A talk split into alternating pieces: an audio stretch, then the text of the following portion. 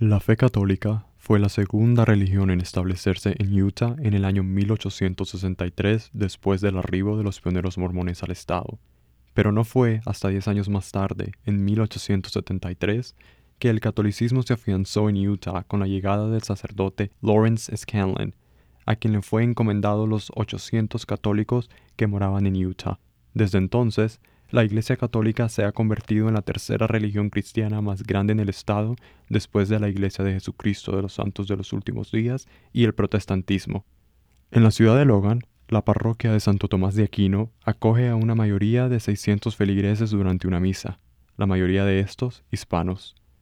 Para Utah Public Radio, Manuel Girón nos cuenta sobre el papel que ejerce la Iglesia Católica en Logan y su rol en la comunidad latina.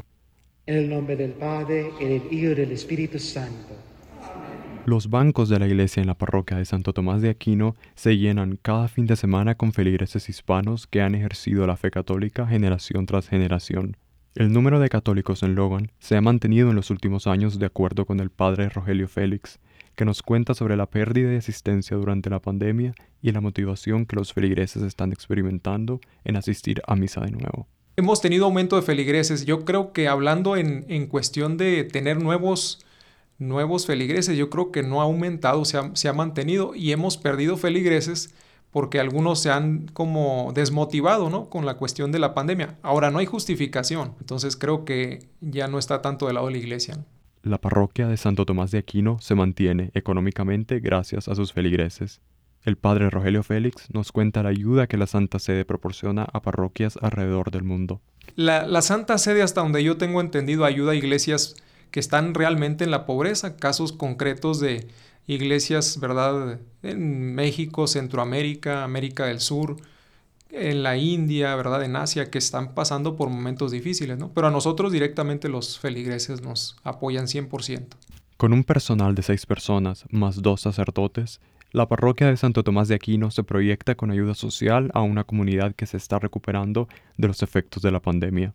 Un ejemplo fue el año pasado con la pandemia, con un caso de darle comida a gente que trabajaba para una empresa. Tenemos un buen grupo de gente que nos ayuda en la cuestión de la pastoral social, ¿no? que es la ayuda hacia la gente. También tenemos la asistencia a los enfermos, un buen grupo de personas que nos ayudan a con las personas que se encuentran en asilos, en casas de asistencia y en casas, ¿no? Y también hacia el lado de la cuestión de, los inmigrantes, ¿no? También tenemos ayudas de, económicas directamente de la iglesia hacia personas que necesitan pagar luz, agua, necesitan para comida, ¿no? La parroquia de Santo Tomás de Aquino, junto al centro St. Jerome Newman, ubicado en el campus de la Universidad Estatal de Utah, sirven como un refugio de fe para los feligreses católicos en Cache County. Para más información, visite upr.org. Para Utah Public Radio, soy Manuel Girón.